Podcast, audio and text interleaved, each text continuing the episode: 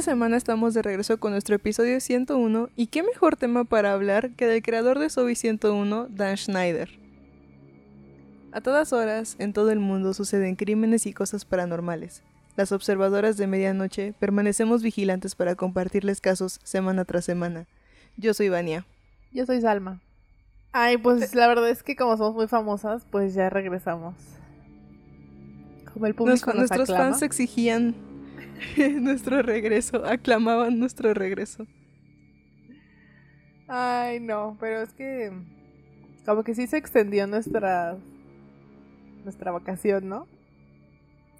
Poquito, hay dos tripitas. Esperemos que nos perdonen. Ya no nos vamos a ir, ya no los vamos a dejar. Venimos recargadas para la segunda temporada. Ah. ¿Qué me cuentas? ¿Cómo te fue este? Todo bien. vacaciones. Todo bien, investigando nuevos casos, viendo, ah, investigando como si me dedicara a eso. Viendo crímenes.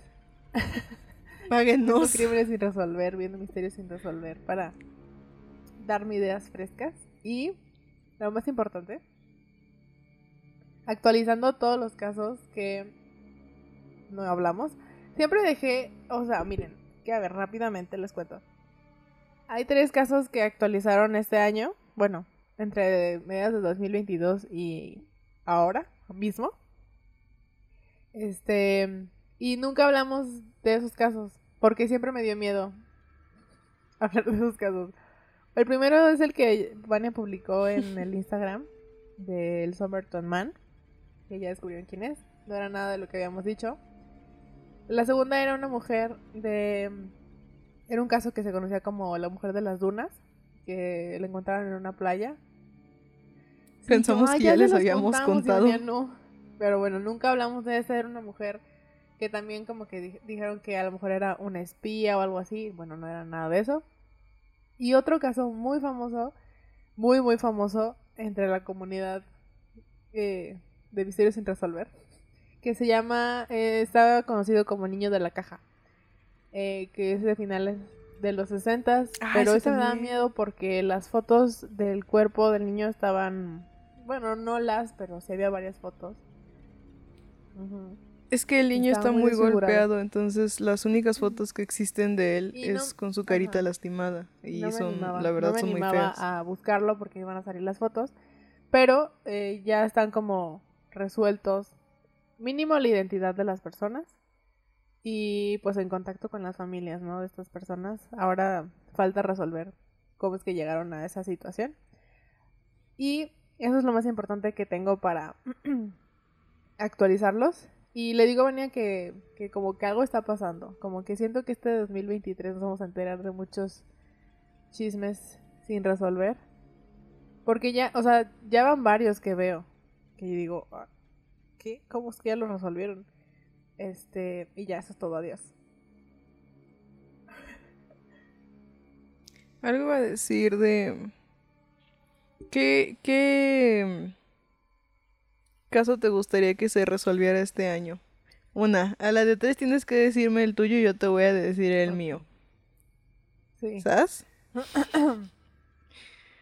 Una, dos, tres. Las tres mujeres desaparecidas en... Ay, me olvidó el nombre. En Seattle. No, en Seattle no. ¿Springfield? Ajá. Ah, pensé que el de Springfield. Ese. Ese porque siento que estábamos cada vez más cerca de resolverlo. Ahí estábamos. Creo que se estaba cortando un poquito nuestra transmisión en vivo. Casi puedo saborearlo. Ay, entonces no escuchaste mi chiste. Desactivé mi cámara para ver si ya se, se compone. Si quieres desactivo la mía para que también... Sol ah, apagué mi micrófono. Bueno. Desactivada, para que así pueda solamente escuchar mi bella voz. Pues yo creo, yo pienso que estamos más cerca de resolver muchos casos por las, los avances en, en, la tecnología, como siempre le he dicho. Este, y espero que este año resuelvan el caso de las tres mujeres de, de Springfield. Y Vania dice que de John Bennett. Entonces yo espero que, mira, cualquiera que se resuelva, ya, estamos del otro lado. Suene como papá. Pero yo digo que ya nuestro público se va. Poquito, nomás. Digo, poquito Nuestro nomás. público se va a enojar porque nada más estamos chismeando y no estamos hablando del caso. Entonces yo sugiero que ya lo comencemos. Sí, ya. Ya ven que ya nos dijeron que mejor hablemos del caso, nos dediquemos a lo que venimos. este... Ah, bueno, deberíamos dedicarlo, ahorita que dije de John Bennett, me acordé del caso de Paulette, deberíamos dedicarnos un, un episodio al de, al de Paulette porque a través de los años han seguido saliendo cosas y precisamente el otro día estaba platicando de las entrevistas que han estado apareciendo de la mamá. Porque yo sinceramente sí creo que fue la Obvio. mamá. Así. Pongo mis manos Sí, al obvio, fuego. obvio. Hay que hacer una edición de casos mexicanos. Como el, también el Simón, de. Bueno, ajá, pero bueno. Continuemos. Bueno, entonces empiezo. Vamos a hacer lectura por tiempos, así como en la primaria.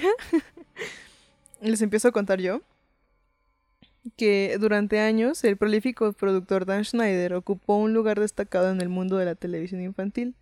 A finales de los 90 y en la década de los 2000, Schneider y su empresa Schneider's Bakery supervisaron numerosos programas de éxito en Nickelodeon como All That, Kenan Nickel, Drake y Josh, que por cierto Drake y Josh cumplió, si no me equivoco, 19 años ¿Qué esta semana pasada. Y qué pedo, Salma y yo estuvimos ahí para ver el primer episodio en Nickelodeon. Digo, transmisión en México que probablemente se debe haber llevado como tres meses de diferencia. Pero Salma y yo estuvimos ahí para ver el primer ¿dónde episodio. se fueron 19 años. Y de hecho ese día... De hecho ese día estábamos viendo el episodio y nos salió una Ah, cucaracha. es cierto, en un comercial o algo así, ¿no? Sí, estábamos así de que no, porque aparte Salma no lo quería ver. Salma era como, no, eso es ñoño. Y yo era como, no, Salma, esto es cool. Y ya, nos salió una cucaracha. Eh, Drake y Josh y iCarly. En la cima de su fama, The New York Times comparó a Schneider con Norman Lear, Lear perdón, otro titán de la televisión. Una comparación que debería indicar lo respetado solo- que fue en su momento. A lo mejor no va a decir quién. ¿Quién es? Bueno, yo investigué, me puse a investigar. Es un señor, un productor, escritor, guionista, todo. Muy, muy famoso en la década de los 60s y 70s. Hizo programas gringos así de que... No, no, no sé exactamente los programas, no los reconocí. Pero sí me enteré de que, o sea, fueron como la sensación. Y lo más interesante, bueno, lo más destacable de su carrera es que no sé si fue el guionista o el productor de esta película donde sale este niño Alfalfa, ¿cómo se llama? Ah, la de pequeños traviesos. Ajá. Esa. Entonces, era así como, o sea, hizo muchísimos programas de televisión, muchísimas películas.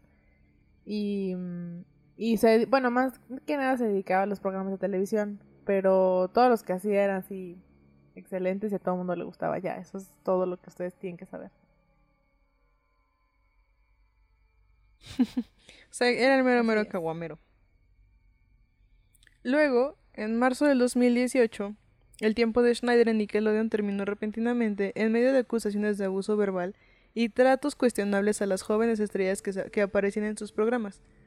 Según los informes, Viacom CBS llevó a cabo investigaciones y las dos partes finalmente se separaron. Nickelodeon y Schneider emitieron un comunicado conjunto sobre su marcha. Cito. Ay, voy a... Ayúdenme a pagarme la cirugía de cornetes. Cito. Nickelodeon y nuestro socio creativo Dan Schneider y Schneider's Bakery han acordado no prorrogar el acuerdo actual tras muchas conversaciones sobre las próximas direcciones y oportunidades. Dado que varios proyectos de Schneider's Bakery están llegando a su fin, ambas partes han acordado que este es el momento natural para que Nickelodeon y Schneider's Bakery busquen otras oportunidades y proyectos. De hecho, Parece que ninguna de las estrellas infantiles estaba protegida cuando se trataba de Schneider. No era ningún secreto que le gustaba ser amigo de las estrellas infantiles en los platos de sus programas. Para muchos, solo estaba siendo amable con sus empleados. Se han publicado videos de él conviviendo y siendo muy amigable. No hay nada de malo en su presencia hasta que uno presta atención a cómo hizo reaccionar a las jóvenes estrellas. Incluso existe un video de él completamente vestido mientras está sentado en un jacuzzi con una joven Amanda Bynes en un bikini. Se supone, porque mucha gente especula que eso era algo que hacía con los con los chicos. O sea, por muy cerdo que sea ese güey, no, ese video de que está con Amanda se supone que iba a ser un clip para el show de Amanda que finalmente no salió, pero pues igual está extraño que el tipo se meta ahí así como, ¿qué no? Eh, todo era un poco sospechoso, y esto fue antes de que la extraña obsesión por los pies llamara la atención. Han habido muchísimas escenas de pies en los programas de Nickelodeon. Tanto es así que Schneider ha tenido que defender el uso frente a las acusaciones de tener un fetiche. Una joven Amanda Vines podría no haber tenido los pies expuestos, pero tampoco estaba exactamente protegida. Esto no confirma ni niega si abusó de ella. Sin embargo, pone en duda si su relación tuvo algo que ver con sus problemas posteriores de salud mental y abuso de sustancias. Mientras tanto, cuando Amanda Bynes y Dan Schneider trabajaban juntos, los rumores sobre su temperamento desagradable con las jóvenes actrices eran un secreto a voces. A lo largo de los años, muchos de los fanáticos de Amanda Bynes habían alzado la voz ante la sospecha del comportamiento inapropiado del ejecutivo de la cadena hacia las actrices. En el 2013, la ex actriz abrió un hilo en Twitter en el que acusaba a Dan Schneider de haber sido eh, de haber abusado sexualmente de ella, pero esas declaraciones no tuvieron seguimiento. Además, hubo un rumor de que Schneider había embarazado a Vines. Si se acuerdan, ay, perdón que te interrumpa. Nada más termino este. Hubo un rumor de que Schneider ah, había embarazado a Vines y luego la obligó a abortar. Ah, ya, ahora sí, jejecillo. Este, quería decir que ahorita no me puedo acordar en qué episodio es, pero sí me acuerdo que estábamos hablando como de control mental y estábamos hablando de celebridades y así, y pues salió el tema de Banda Vines, y porque pues todas las que salían en esa lista, o sea, en su mayoría son mujeres, y además pues casi todas han sufrido como explotación, como eh, en los inicios de sus carreras. Y justamente mencionábamos esto de Amanda Vines, de que ella había dicho que Schneider la había, bueno, había abusado sexualmente de ella. Ya después no pude volver a encontrar los tweets, no sé si Sama los haya, los haya encontrado. Y, y además de que no pude volver a encontrar los tweets, eh, tampoco pude volver a encontrar fuentes que, que recordaran como más o menos de qué habló. Había muchos que decían como que Amanda había hablado de que mm, primero había dicho que su papá había abusado sexualmente de ella y ya luego había dicho como no, pues la neta no fue mi papá, pero sí fue una figura paterna y muchas personas dijeron que era Schneider, pero yo sí me acuerdo de uno y ya no lo volví a encontrar, de uno en el que ella dice, "Yo no puedo volver a tener hijos por lo que viví con Dan Schneider." Mm, no, no encontré. Bueno, no puedo tener hijos más bien. No encontré los los tweets, o sea, realmente creo que ya no existen porque ella cerró su Twitter no sé si en el 2016 o algo así. O sea, lo cerró y pues todo eso se elimina. Sí. Pero no, no los encontré. Sí me acuerdo del, del hilo, pero como que... O sea, en ese momento creo que Amanda Bynes no tenía mucha credibilidad. Y no lo digo como de que, ah, pobrecita. Pero no tenía mucha credibilidad por lo que estaba pasando en su vida. O sea, estaba viendo una crisis de verdad. Una crisis muy fuerte y como que nadie le creímos de que, ah, sí, ajá, sí, sí, está loquita, ya se volvió loquita y todo eso. Entonces yo creo que por eso mucha gente no se acuerda. Y aparte, siento que no hay mucha información. Y eso es algo que me llamó mucho la atención.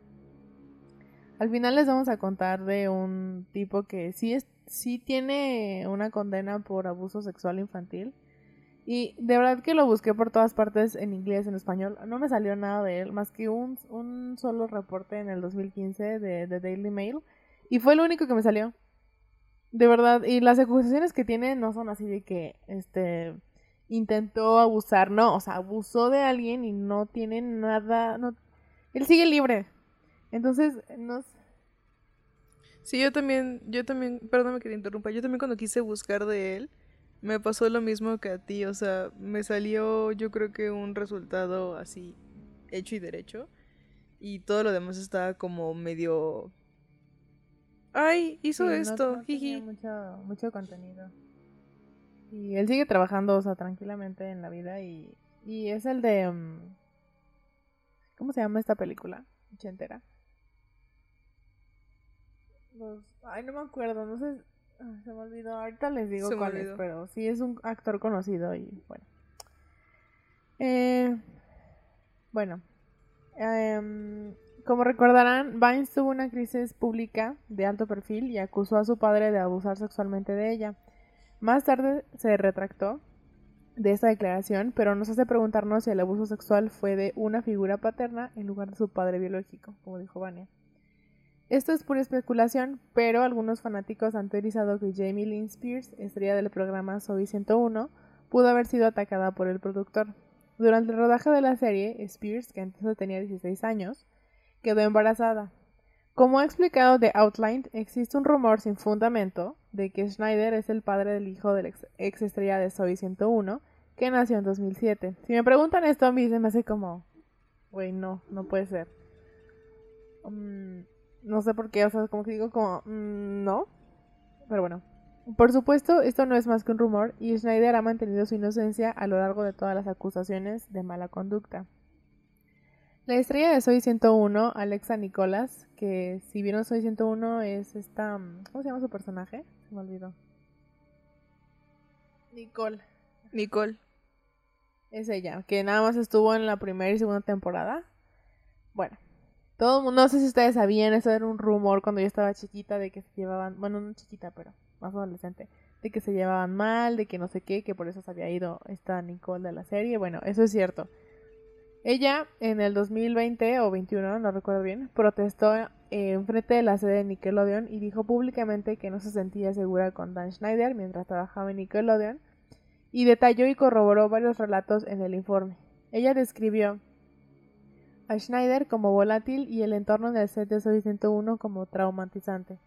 Ella dijo que dejó la serie cuando tenía unos 13 años, después de un intercambio polémico con la hermana de su coprotagonista, la estrella de pop Britney Spears, que resultó eh, en que Schneider luego le gritara a Nicolas frente a los ejecutivos de Nick y bueno, se supone que en este en ese altercado que tuvo Dan Schneider le dijo así de que no se llama Nicole 101, se llama Soy 101. Así de que bájate de tu nube. No, eso lo de bájate de tu nube yo lo agregué, pero sí fue así como de que, güey, tú no eres el centro de atención, tú cállate.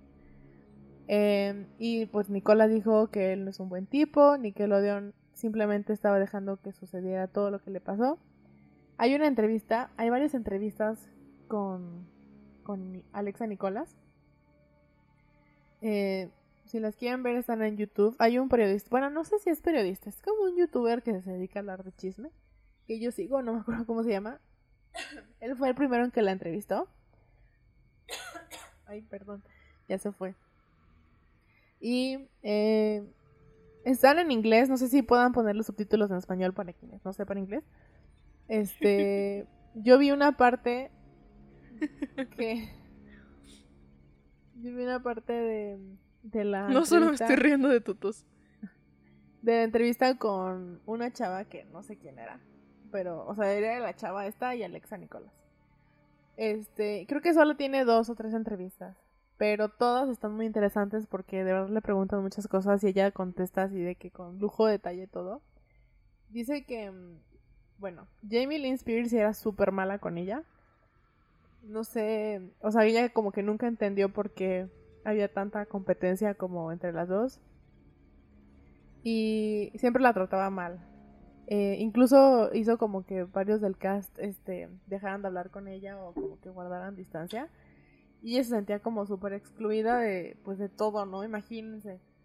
Y aparte de todo, la mamá de Alexa siempre fue como de que, oigan, están tratando mal a mi hija, ¿qué onda?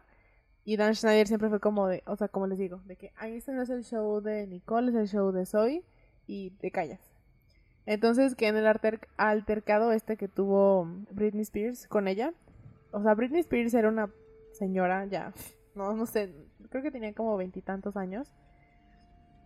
Y Alexa tenía 13 años. Entonces dice que un día se encontraron en... La, la, la llevaron al, al tráiler de eh, Jamie Lynn Spears con engaños. Y Britney Spears empezó a gritar a Alexa así cosas horribles de que... O sea, no, ni, ella, ni, ni ella ni se acuerda de lo que le gritó, pero así cosas espantosas. Este... Y que después eso tuvo como una crisis, o sea, un ataque de pánico, o sea, de que se tiró al piso y ya no se pudo mover. Y Dan Schneider fue como de que, ay, ya relájate un chingo. o sea, a ver, relájate, aquí somos todos profesionales, de que ya déjalo pasar. Y te voy a regalar un DVD para que ya se te pase. Y que después ella dijo como de que no, ya, o sea, yo ya me voy de aquí. Y mucha gente como que no le creía esa historia de Britney Spears, pero hay fotos del día en que Britney Spears fue al set de Soy 101.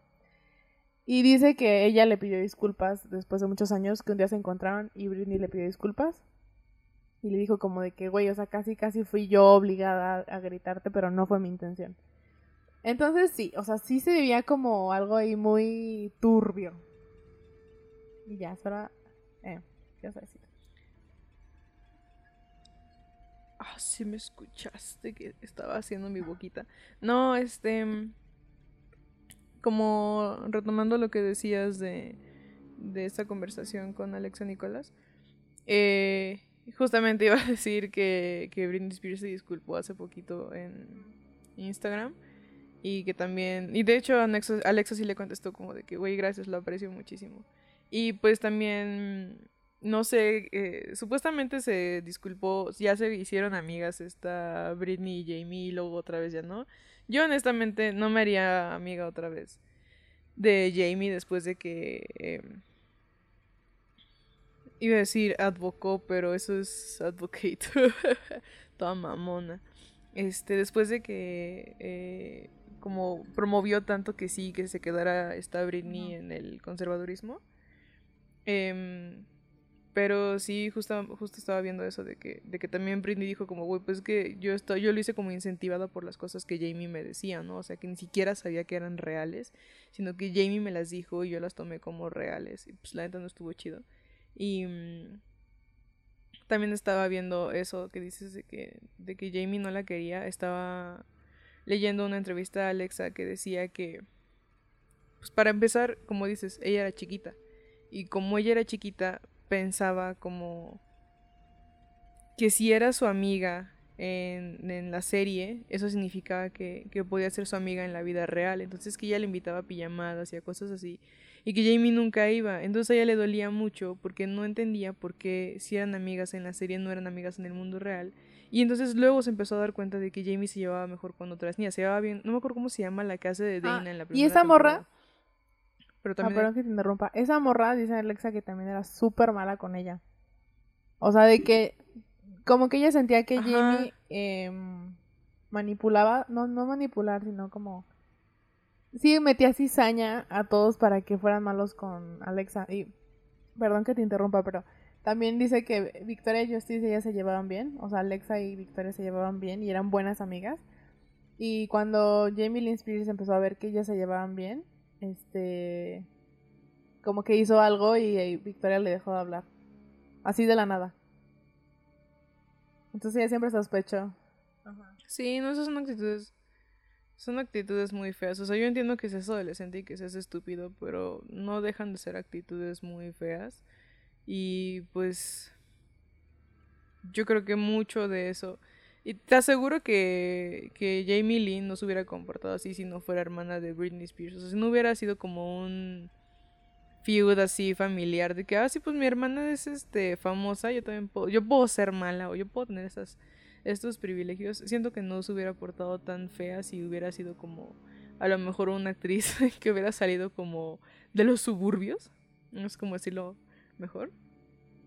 Pero sí, o sea, me da, me da tristeza leer eso porque pues a mí me gustaba mucho Soy 101 en la secundaria y como enterarme de que era un ambiente tan feo. De hecho, ahora cuando veo los episodios, los veo y me da, o sea, como... Ah, porque si, si no sabían, en Pluto TV lo siguen pasando.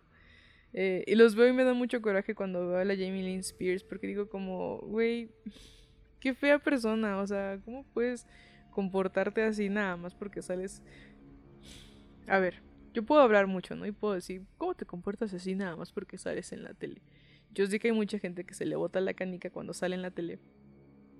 Pero, pues se me hace muy feo que creas que eres superior a otra persona porque el programa tiene tu nombre o porque estás tú en la portada, algo, ¿no? O sea, como pues al final todos están chambeando. Sí, y aparte, o sea, deja tú que, que se hayan portado mal con ella, ¿no? A lo mejor eso pasa en muchos sets y lo que quieras, pero esta morra decía como, güey, ¿por qué nunca me defendió Dan Schneider? O sea, si él era como el, el pues sí, el, el mero mero, el que dirigía, el que escribía, el que, o sea, todo eso, ¿por qué nunca me defendió? Y dice que Nickelodeon sabía, o sea, que la mamá se fue a quejar muchas veces, como con, no solo con Dan Schneider, sino con los ejecutivos, con los escritores, con todo el mundo. Y como que siempre las trataron de que, ay, ustedes están exagerando.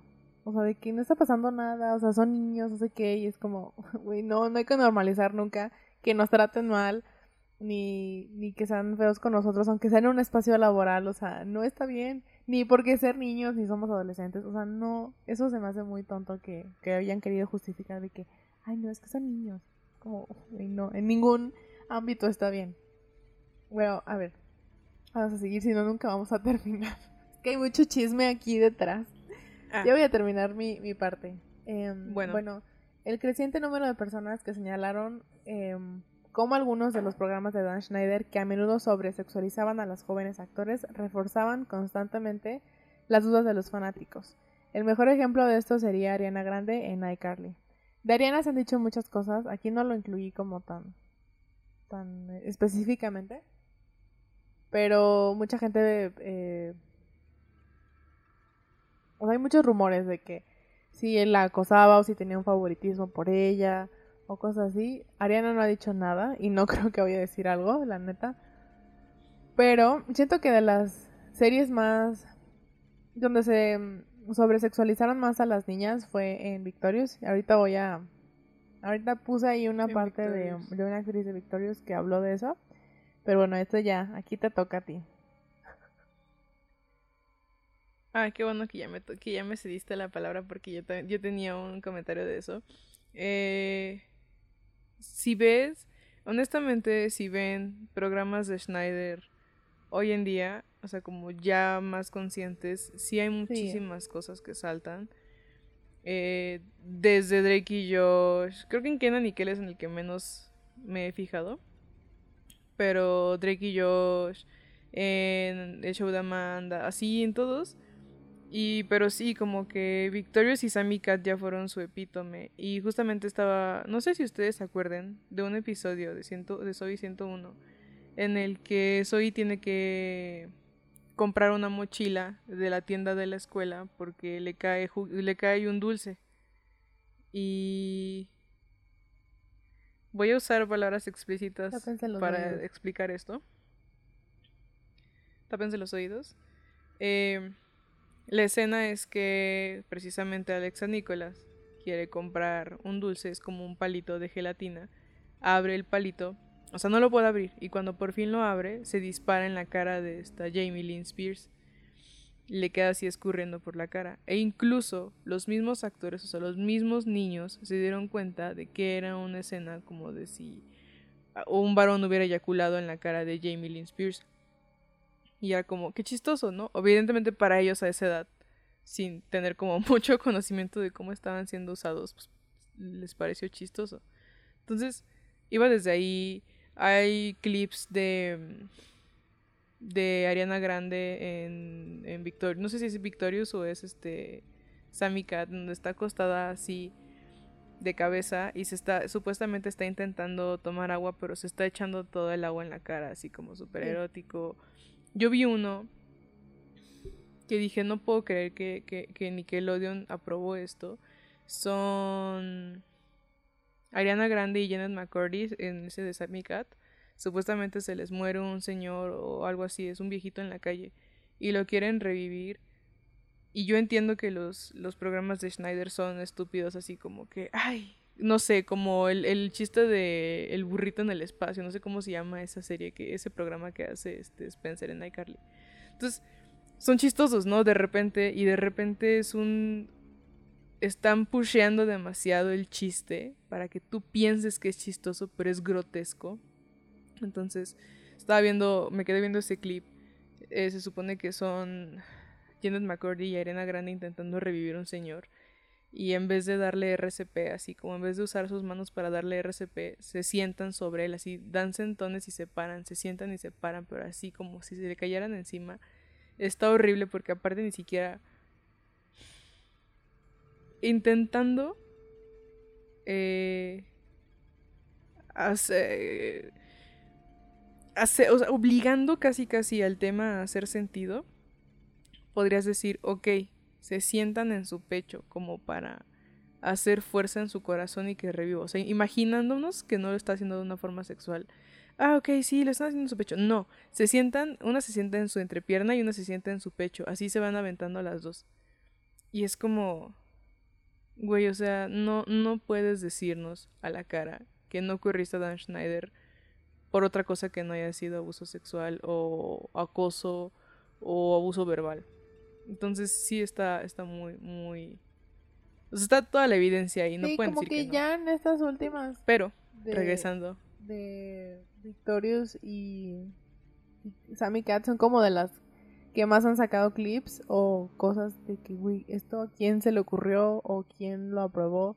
Esto que dices tú de lo de Ariana Grande tratando de tomar agua, eh, no es exactamente de Victorious, sino es como una como unos clips, como lo de Gravity Falls, que tiene como episodios que te cuentan historias. Ah, ok. este que no son exactamente de la serie. Así era como un especial solamente de esta um, gata. Pero yo también vi los clips y dije como güey o sea quien esto vea quien e- quien vea en esto como algo inocente siento que no. O men- al menos ya después de, de ver todo lo que este vato hizo dije como "Mm, no creo no creo que esté bien que que por hacerte, que por hacer algo de risa vayas a poner a una chica haciendo cosas que se pueden malinterpretar. Porque hay mucha gente enferma allá afuera. Y, se puede malinterpretar absolutamente todo o mal pensar muchas cosas. Y ya, eso es todo. Sí, no, está horrible. Este, pero continúo diciendo que eh, McCurdy describe el supuesto comportamiento inapropiado del creador, eh, como, le dice, como le llama ella en su libro eh, I'm Glad My Mom Died, que incluía masajearla en el trabajo, fotografiarla en bikini y presionarla para que bebiera cuando era menor de edad. Mientras describe que le ofrecieron alcohol, McCurdy escribe el creador está haciendo lo que escuché de mis coprotagonistas que hace con cada nueva estrella de un programa que está haciendo. Te tomas bajo su ala, eres su favorito. ¿Qué carajo? McCurdy escribe. Nickelodeon me ofrece 300 mil dólares para que no hable públicamente sobre mi experiencia en el programa.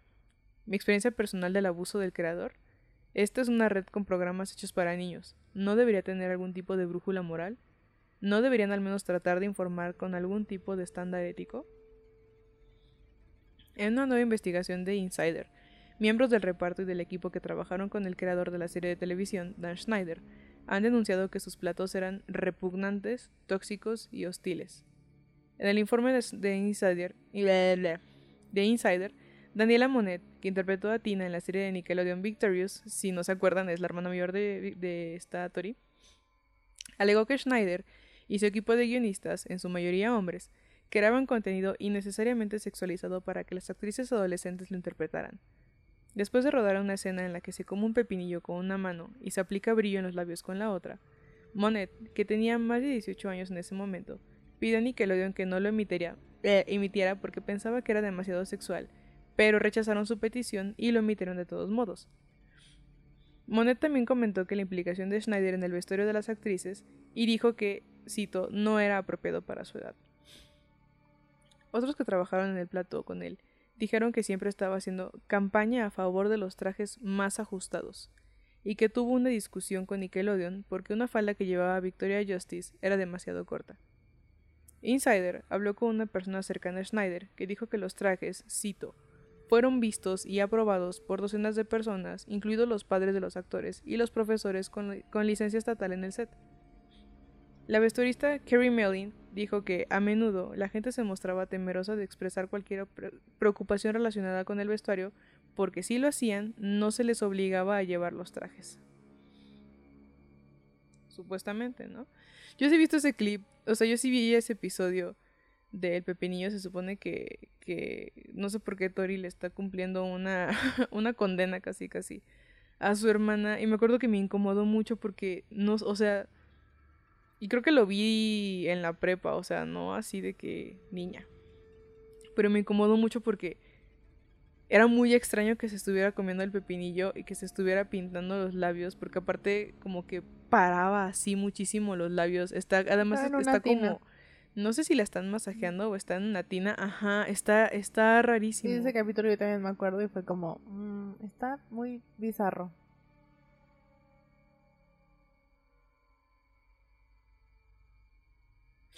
Mm, bueno. Nicolás, recién salida de su protesta, también relató su experiencia con el Schneider, alegando que en el plato de Soy 101 era habitual que las actrices adolescentes se sentaran en su regazo. Eh, por ahí les vamos a compartir una foto horrible de precisamente de Zoe 101 de Dan Schneider sentado. Es como el cuarto de Zoe y está con las actrices. Y sí tiene a las niñas en sus piernas, así súper asqueroso. Simón, confirmo. Em, Insider también habló con varios guionistas de sus programas que afirmaron que Schneider tenía problemas con ellos. Una de ellos, perdón, una de ellas, Kayla Alpert, recordó en un momento en el que Schneider le dijo que las mujeres no eran graciosas y le pidió que eligiera el nombre de una mujer graciosa. Otra escritora reveló que dijo que rara vez contrataba mujeres porque, cito, no le gustaba tener escritoras en la sala de guionistas. También se reveló que a principios del 2000, la guionista del show de Amanda, Jenny Kilgen, acusó a la productora del programa de discriminación de género y de crear un ambiente de trabajo hostil, y alegó que Schneider le pedía masajes. Otra escritora dijo que él le pidió que, cito, realizara actividades vergonzosas por dinero y que le diera masajes en los hombros. También dijo que, cito, la presionó para que simulara ser sodomizada mientras contaba una historia sobre el bachillerato. Dos miembros del equipo de Nickelodeon también compartieron que Schneider abrazaba a los miembros femeninos del equipo durante largos periodos como una broma. Kerry Mellin y otra compañera del trabajo dijeron que Schneider les pedía que, cito, metieran la mano bajo su camiseta para masajearle. Ah. Y bueno, eh, sí, eso, eh, o sea, no, dejando de lado, bueno, no dejando de lado, o sea, es, es igual de importante, pero hay dos partes de esta historia y eso es lo que yo entendí. Y lo que como que dije, ah, ok. la primera es el acoso o, la negligencia que tenía hacia las actrices. Sobre sexualizarlas, eh, hacer comportamientos, aunque sea un masaje, aunque sea un abrazo, todo este tipo de comportamientos hacia niñas menores de edad que no saben diferenciar o no pudieron diferenciar entre esto está bien, esto me gusta, esto no. O sea, insisto, aunque sea un abrazo, un abrazo te impone incómoda. O que te masajeen los brazos, digo, los hombros te pone incómoda. O sea, ese, tipo, ese tipo de comportamiento, siento que a veces pensamos como de que, ay, para hacer abuso tiene que haber como una relación sexual o tiene que haber que te toquen o así. Y no es cierto, o sea, a veces los hombres mmm, que tienen algún trastorno, me refiero a trastorno en como de acoso o así, se pueden conformar con eso. O sea, con que te sientes en sus piernas o con que este te obliguen a hacerles un masaje, o sea, con eso se pueden sentir cómodos. Y por otro lado está Ajá. Porque además Ah, rápido iba a decir, porque además te puedes dar cuenta de cuando es algo inocente, por así decirlo, y algo con una connotación sexual. Por ejemplo, yo tengo un mejor amigo de la uni con el que en muchas ocasiones este nos la amanecíamos así de que viendo películas, que veníamos a una fiesta, algo, y nos quedábamos a dormir en su casa y en ocasiones me tocó compartir la cama con él y nunca me sentí así como en riesgo, ¿no? O sea, como siempre supe que él era como muy pues no sé si precavido conmigo o si muy respetuoso de mí, pero, o sea, hasta me acuerdo que nos llegamos a dormir así tres en su cama, no cabíamos y aún así en ningún momento me sentí como, ay, es que porque estamos embarrados, ¿no? O sea, como se siente cuando una persona te respeta y también de la misma manera se siente cuando una persona está buscando pues hacerte daño, ¿no? O, o, o aprovecharse de ti, o sea, eh, por ejemplo, este, eh, si- siguiendo en la, la misma línea de este amigo, me acuerdo que se acercaba y nos hacía trenzas. Y era muy chistoso, o sea, eh, él lo hacía porque pues sentía como bonito de, de practicar hacer peinados. Y por ejemplo, si tuviera yo un compañero en el trabajo que se me acercara y me agarrara el cabello así como de que, qué chulo cabello, pero, ¿sabes? Como hasta ligando, inmediatamente yo sabría que lo estaba haciendo Ajá. de una forma incómoda o una forma lasciva. O sea, es muy diferente cómo te ve alguien en el metro como, ay, qué, qué bonita camisa, a cómo te ve alguien en el metro así de que, qué rica estás, ¿no? O sea, luego, luego se siente. Sí. Así que te tocan el cabello, que te, dé- que te den un masaje, que te quieran dar la mano, que incluso un halago, luego, luego se siente cuando lo están haciendo con otra intención. Es lo que te iba a decir, que creo que en este sentido, o sea, a lo mejor todos hemos tenido un tío que queremos mucho y que yo tuve un tío que me sentaba en sus piernas a comer, pero siempre fue como, o sea, no tengo ningún mal recuerdo de que algún día yo me sintiera incómoda o que me obligara a sentarme en sus piernas, al contrario lo recuerdo con mucho cariño. Y que cuando me sentaba a comer eh, me bromeaba y, y me echaba carrilla y así. Y lo recuerdo de verdad con mucho cariño. Nunca he sentido como de que, no manches, este tío, o sea, nunca. Pero a lo que voy es que es diferente cuando es en un ambiente de trabajo, ¿sabes?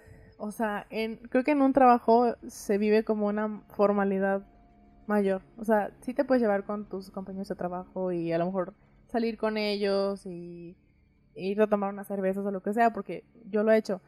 Pero dentro de la oficina o dentro del trabajo en sí, es como de que, güey, hay que tratarnos con, pues con respeto, ¿no? O sea, no te vas a poner a ahí de compas de que, ay, sí, o sea, no, hay una línea muy delgada y siento que mucha gente a veces la perdemos. Pero- Sí, sí, sí. En este caso eran niñas menores de edad que tenían un tutor y que estaban trabajando 100% con adultos. O sea, los, los camarógrafos, los guionistas, o sea, todo el mundo eran adultos. Y como que en ese sentido digo como, güey, también he escuchado historias de niños que trabajaron con Steven Spielberg y, y es como de que era mi héroe y me regaló tal cosa y me felicitó en mi cumpleaños y no sé qué, pero era una relación, sí, de trabajo, a lo mejor llegó más allá del trabajo, pero siempre de respeto, ¿sabes? De que era mi héroe. O sea, yo lo veía como una figura paterna o como un Sí. tío, como un hermano. Y en este caso siento que todas las historias son como de que, güey, nos descuidó mucho y era muy incómodo estar cerca de él. Pero regresando a... ya nos fuimos, como siempre. Regresando a... a- Ah, es que les estaba diciendo que había dos partes. Yo solo quería hacer La un último era como- comentario.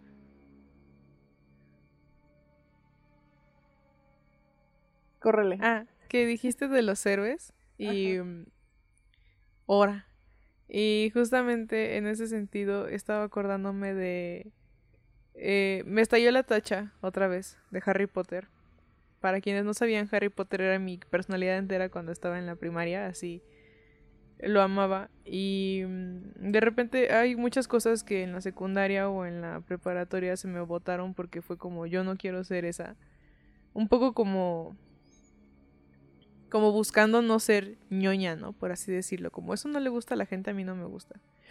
Y he, reaprendido, hay cosas que pues sí, sí me gustan, aunque a la gente no le guste.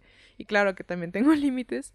Em, y precisamente empezó así, el- fue como, ya no me gusta Harry Potter, solo a los niños les gusta Harry Potter. Mm, porque la TERF de, de J.K. Rowling, y hace poquito los volví a ver, imaginándome que Daniel Radcliffe fue el escritor de todas.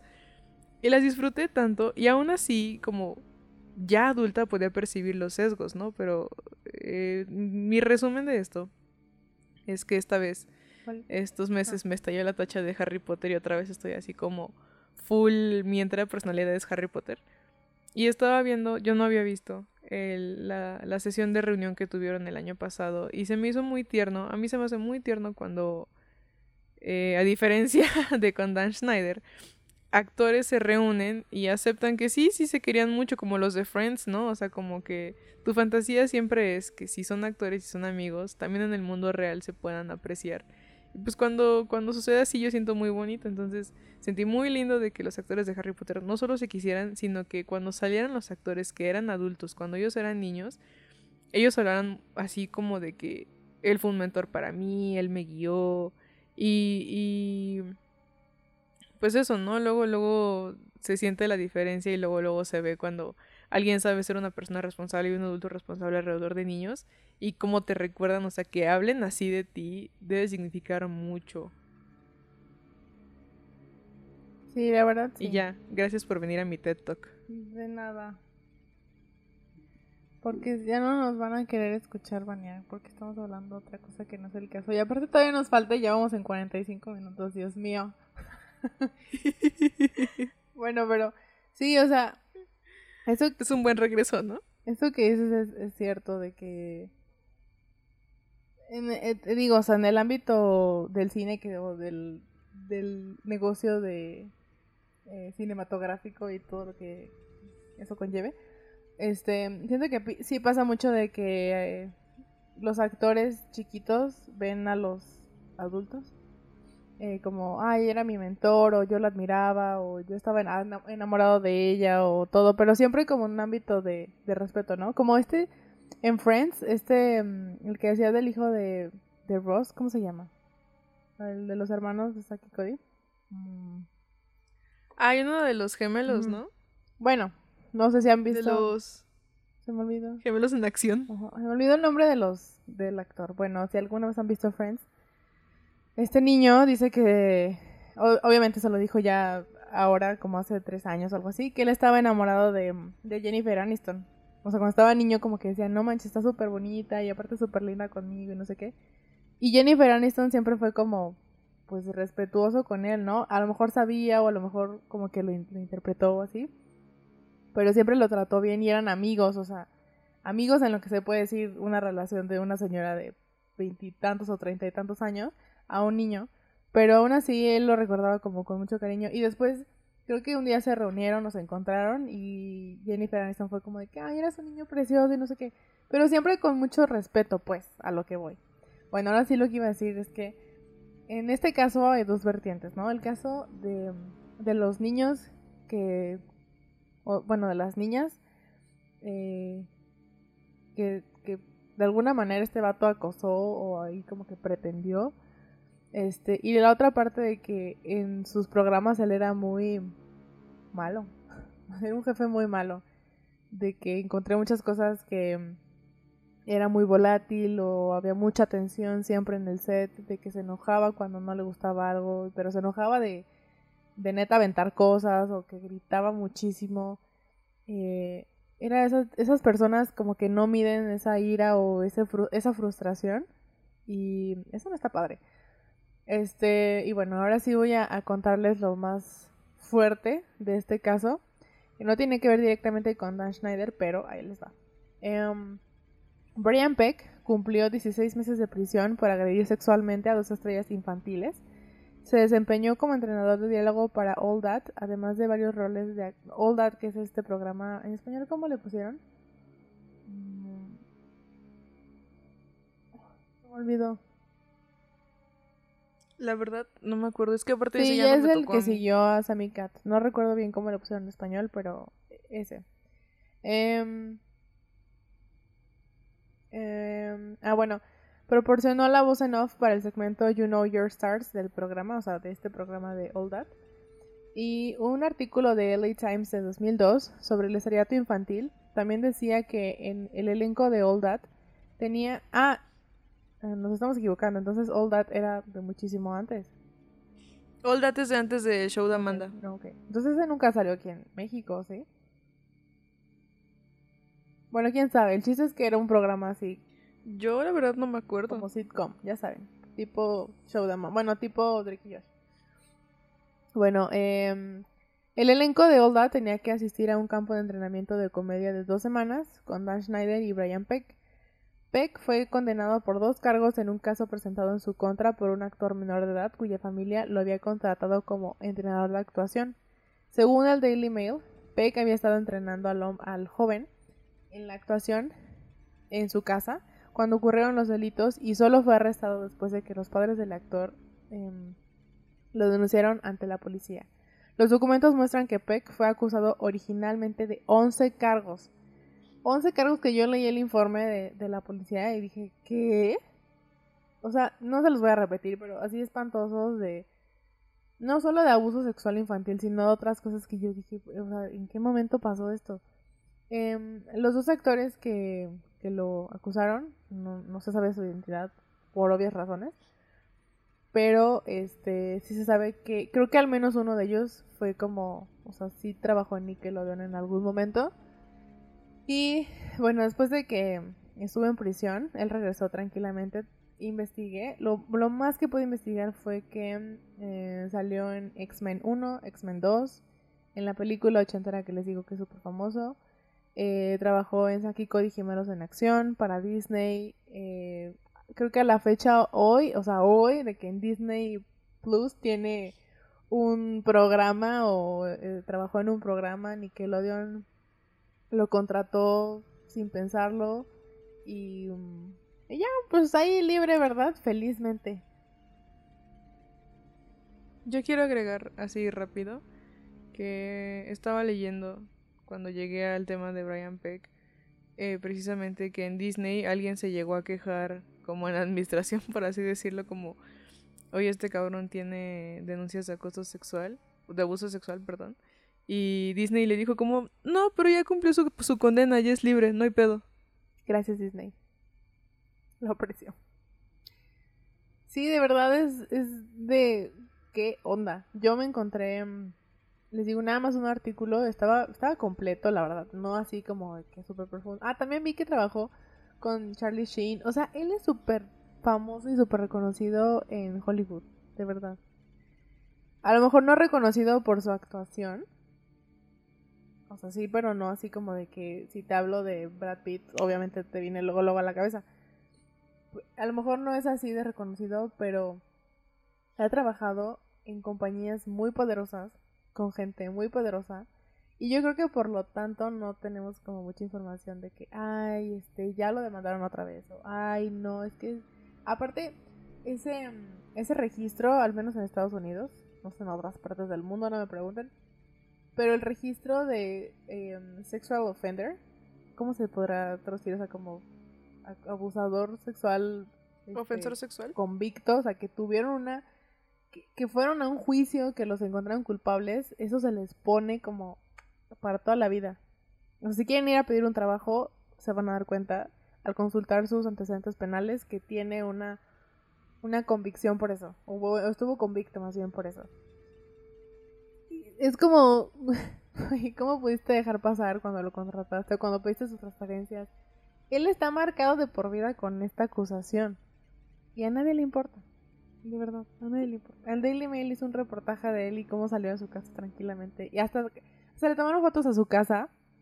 Una casa así espectacular, con coches súper lindos afuera y, estaba libre, tranquilamente. Bueno, sigo. Eh, tres años después de su marcha a Nickelodeon, Dan Schneider declaró a The New York Times que, estaba listo para volver a trabajar. Explicó. Ay, no, es que de verdad que la gente inventada me da algo. Y siento que en este caso él así dijo como, pobre de mí. Pero bueno, ustedes juzguen. Dijo, no quiero ser un anciano algún día y mirar hacia arriba y ver algún episodio de uno de los programas que hice y decir, y estar decepcionado de mí mismo. Haga lo que haga después, quiero que supere lo que he hecho en el pasado. Perro desgraciado. Que termine de leer o tú, o tú le das? Okay. Si quieres yo le doy a este finalcito. Eh, aunque los detalles no están claros, Schneider afirmó tener un piloto de un piloto. Ah, ya para qué lo tuve que decir yo terminar. no. Sáquenla. Aunque los detalles no están claros, Schneider afirmó tener un piloto de regreso en marcha, que describió al New York Times como ambicioso y muy diferente. Al parecer, la serie estará dirigida para un público más adulto. En general, Schneider no guarda rencor a Nickelodeon por su salida. El artículo del New York Times no encontró pruebas de conducta sexual inapropiada por parte de Schneider, como tampoco lo hizo la investigación de Viacom CBS, que se produjo en pleno auge del movimiento Me Too vía Chicago Tribune. Schneider dijo que, en última instancia, desea al canal lo mejor en sus futuros esfuerzos, incluido en el reboot de iCarly, que se emite actualmente en Paramount Plus. A ver, perro desgraciado. Para empezar, si no tienes conducta. Ah. es que me, me atoré en lo que quería decir. Si no tiene conducta sexual inapropiada. Mira, a ver. Y este comentario me lo encontré varias veces y me, se me hizo muy atinado. No tiene nada de malo que tengas un fetiche de pies. Es más, ningún fetiche es per se malo siempre y cuando no atente contra otra persona y siempre y cuando haya con, eh, un consenso. Si este tipo tiene un fetiche de pies, que se lo guarde para él mismo. ¿Por qué entonces Que se lo guarde para anda él mismo, pidiendo cochino. fotos de niñas en Twitter? O sea, viejo puerco. Y, y tú sí viste ese tweet de mándenos sus no sé, buenos deseos escritos en las plantas de sus pies. Y los niños fueron y le mandaron fotos de sus pies gratis a, a Twitter, como pinche. Schneider. O sea, todo el mundo sabemos que tiene algo por los pies. Hasta él lo ha dicho, hasta Uma Thurman lo dijo, hasta todo el mundo. Pero, o sea, lo ha llevado a, a un punto en el que dices, ok, voy a ver un pie en una película de... em, ahí se me olvidó decir, de Tarantino. Y dices, Tarantino. ok, está bien, una escena. A lo mejor no es en todas las películas, pero él lo ha dicho. Sí, sí me gustan los pies, me gusta grabarlos, se me hacen bonitos. Punto. Y, pero además está dirigido a un público de mayor edad que tiene, que tenemos la conciencia de que, ok, pues está bien, existen los fetiches, hay gente que le gustan los pies. Y te aseguro, o sea, por muy, por muy manchado que pueda ser el Tarantino, porque también no se libra, también he leído cosas medio feas de él. Por muy manchado que sea el Tarantino, te aseguro que sí le ha llegado a decir a sus, a sus actrices, güey, me laten los pies, Sí. te molestas si te grabo. Estoy casi segura de que Sí. ese cabrón sí se acerca Uma y Thurman te molestas si de te y grabo. dijo como de que, ok, está bien. o sea, que fue como, mm, no lo entiendo, pero va.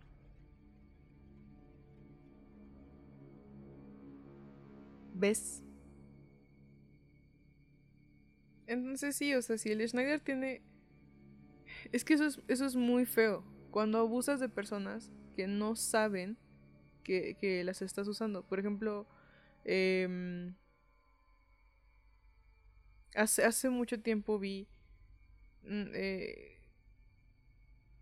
era un comentario sobre fotos que suben como de morras chichonas, vamos a decirlo así.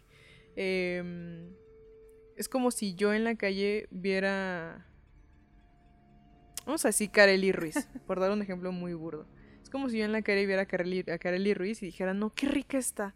Y le tomara una foto así, le tomara varias fotos y las subiera así como, ya vieron esta morra toda ricarda, no, está deliciosa. Y y digo que es un ejemplo burdo porque claramente Kareli Ruiz nos está dando acceso a su cuerpo. Bueno, o sea, no acceso a su cuerpo. Sí, a como, fotos de su cuerpo. eh, a fotos de su cuerpo, ajá. Por eso digo, es un ejemplo muy burdo. Pero regreso.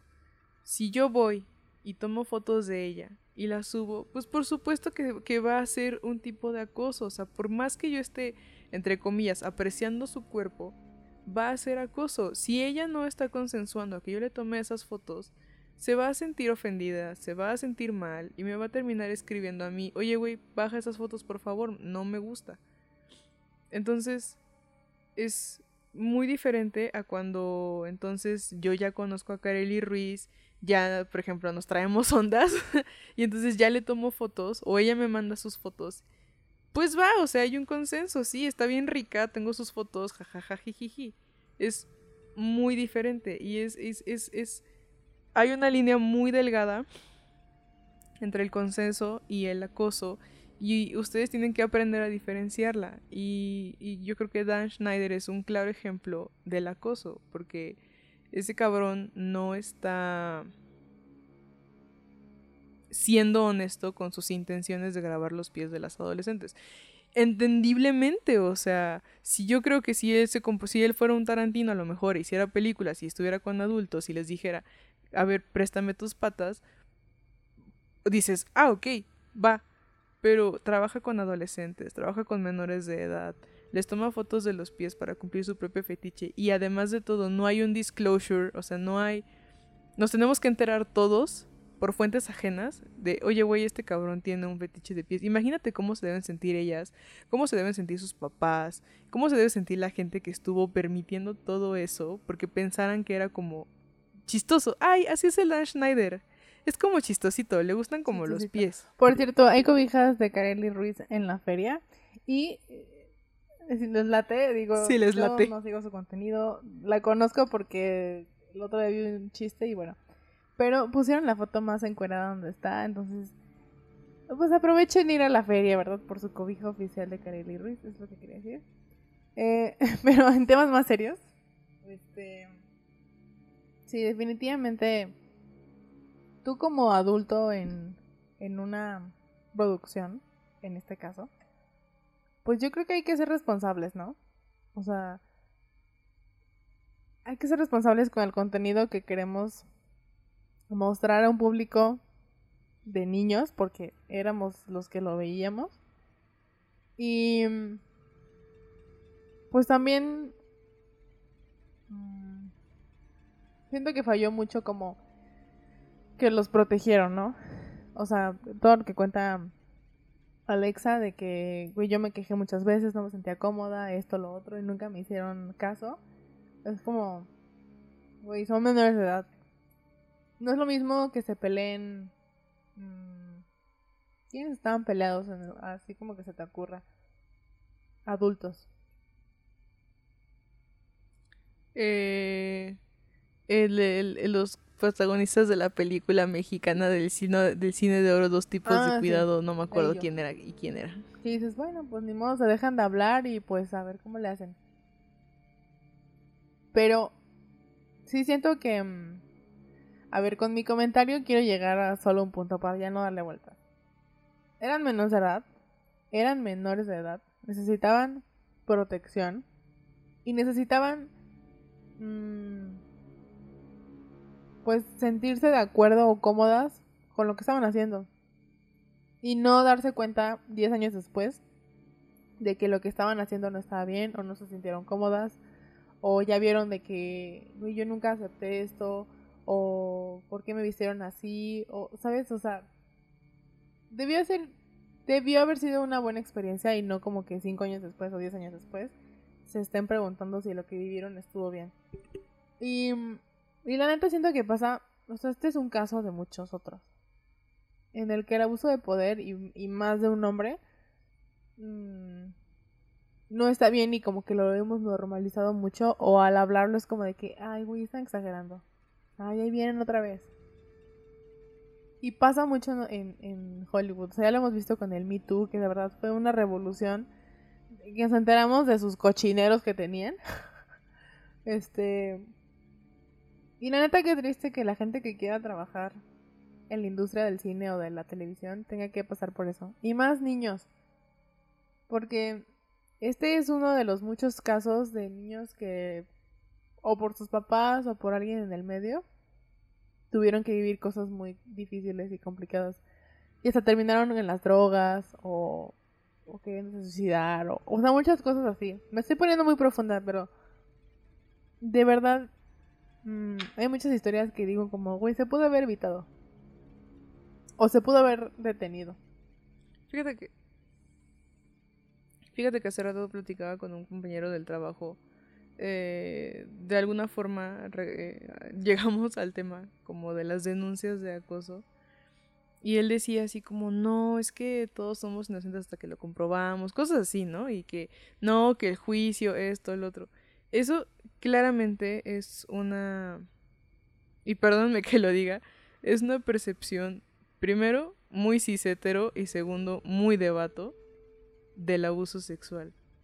Y no digo que no haya hombres que sufran abuso o acoso sexual. Sí los hay y probablemente sean más de los que sabemos porque es un estigma aún más grande que le pase a un hombre. O sea, no sé si se han dado cuenta incluso que en las noticias cuando alguien dice, no sé, hombre abusa de niña, es así como el revuelo. Pero si dicen mujer adulta abusa de niño, es como no, galán, el todas mías, o sea, como que hasta lo halagan. Imagínate lo que se debe sentir ser un niño Yo tengo un amigo que alguna vez nos contó, claramente esto es muy personal y ya hace mucho que no nos hablamos y con todo respeto voy a decir que nos contó que su primera vez fue con una, una, chica mayor y que él no se sentía a gusto de hacerlo, pero lo hizo porque todos eran como de que eso es lo que hace un vato. Y, y ese tipo, o sea, así de, de, de metido está el machismo en nuestra sociedad, o sea, no solamente con nosotras, sino también con los vatos. O sea, pasan ese tipo de cosas.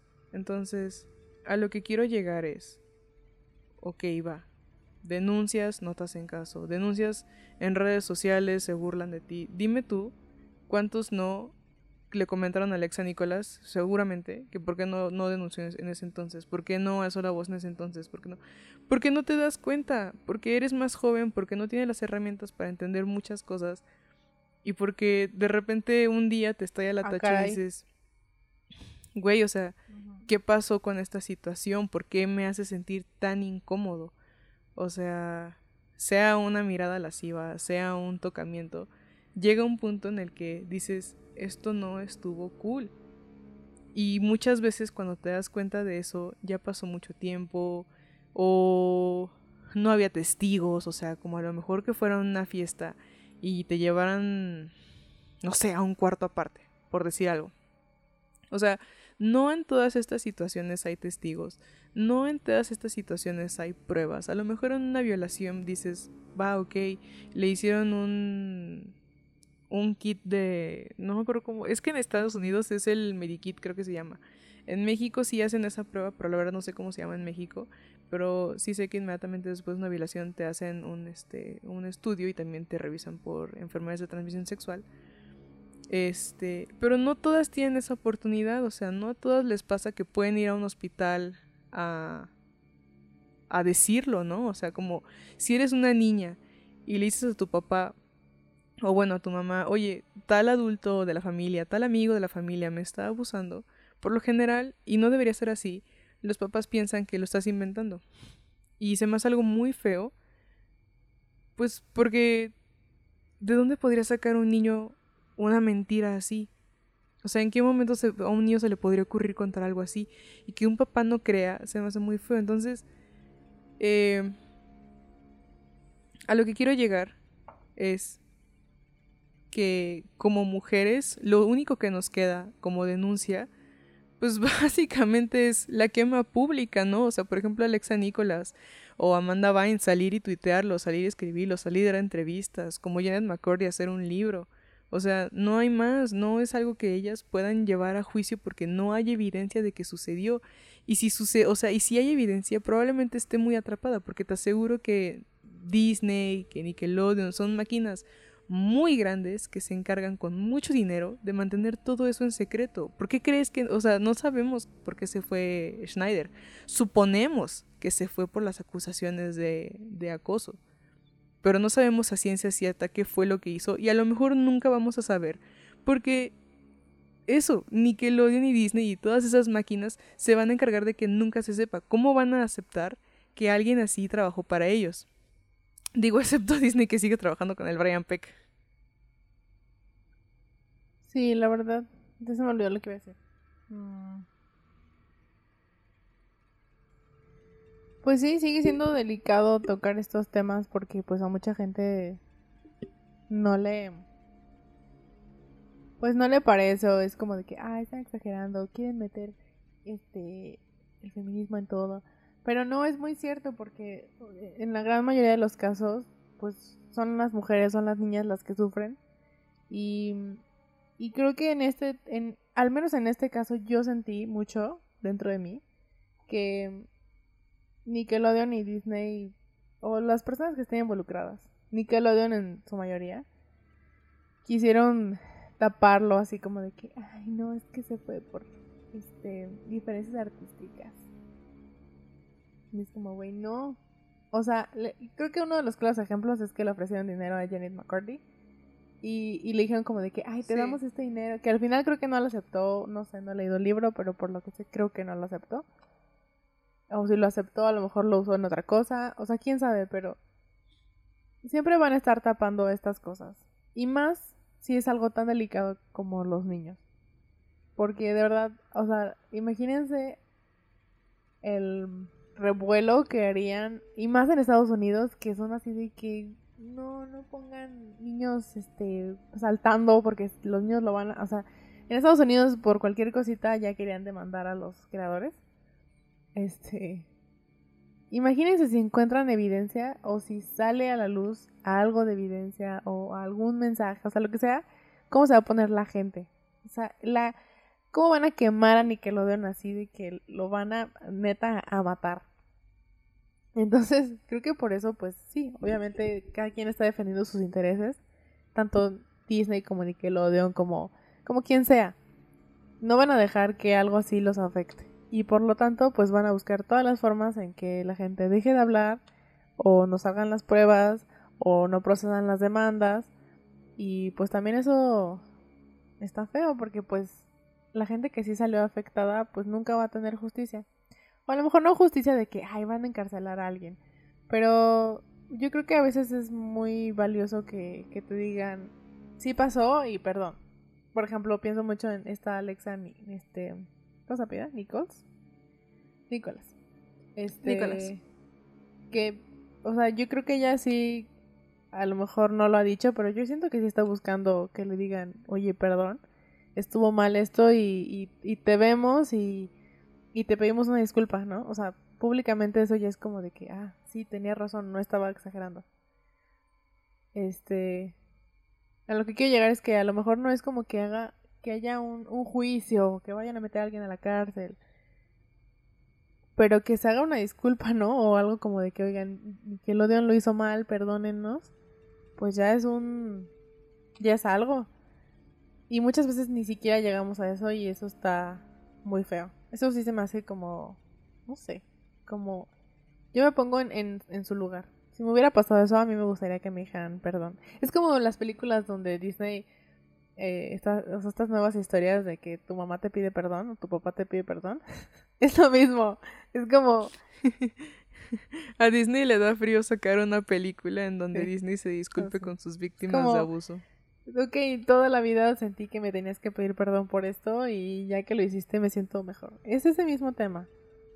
Y pues hay mucho de qué rascar. Siento que, pues, quién sabe si este vato vaya a sacar una serie o algo. No creo, la verdad, que la gente se vaya a alegrar mucho. Después de todo lo que hemos visto de Dan Schneider y de lo que nos hemos dado cuenta, espero. Pero pues sí, o sea, no es como que tenga experiencia en el mundo del cine o de la televisión.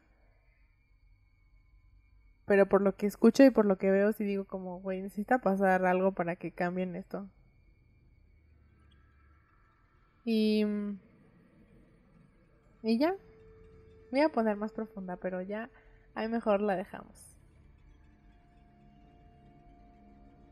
Pues sí, creo que no nos queda de otra más que apoyar a las víctimas y también entender, súper entender cuando no quieren hablar de ello, ¿no? Porque siento que no todas las personas que han sufrido una situación así pueden procesarlo de la misma forma. O sea, hay quienes lo procesan hablando y hay quienes lo procesan guardándoselo, entonces también como pues ser comprensivos, ¿no? Y no irnos directo al ¿por qué no denunciaste? ¿Por qué no dijiste? ¿Por qué no esto? Porque pues, no, no es tan fácil.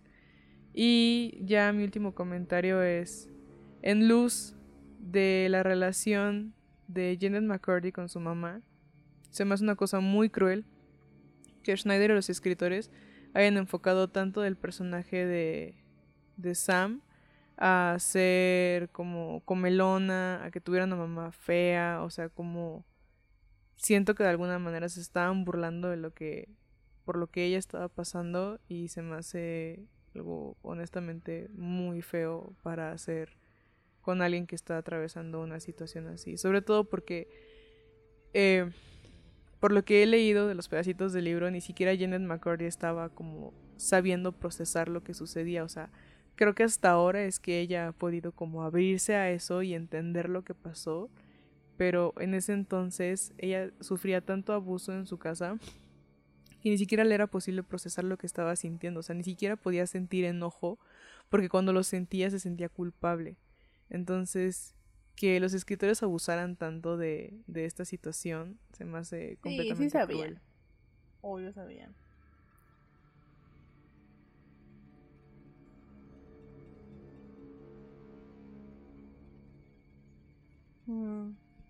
Hola. Ah, No, no, No. pensé que ibas a decir algo más. Pues bueno, cerramos este episodio con mucho coraje, deseándole todo lo peor del mundo a Dan Schneider.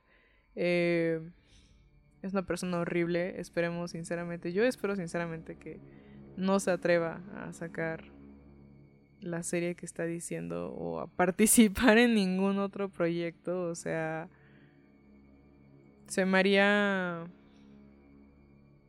¿cómo decirlo? Muy cínico que quisiera sentirse así como el dios de las series y decir como yo voy a regresar a la televisión porque mi público me aclama.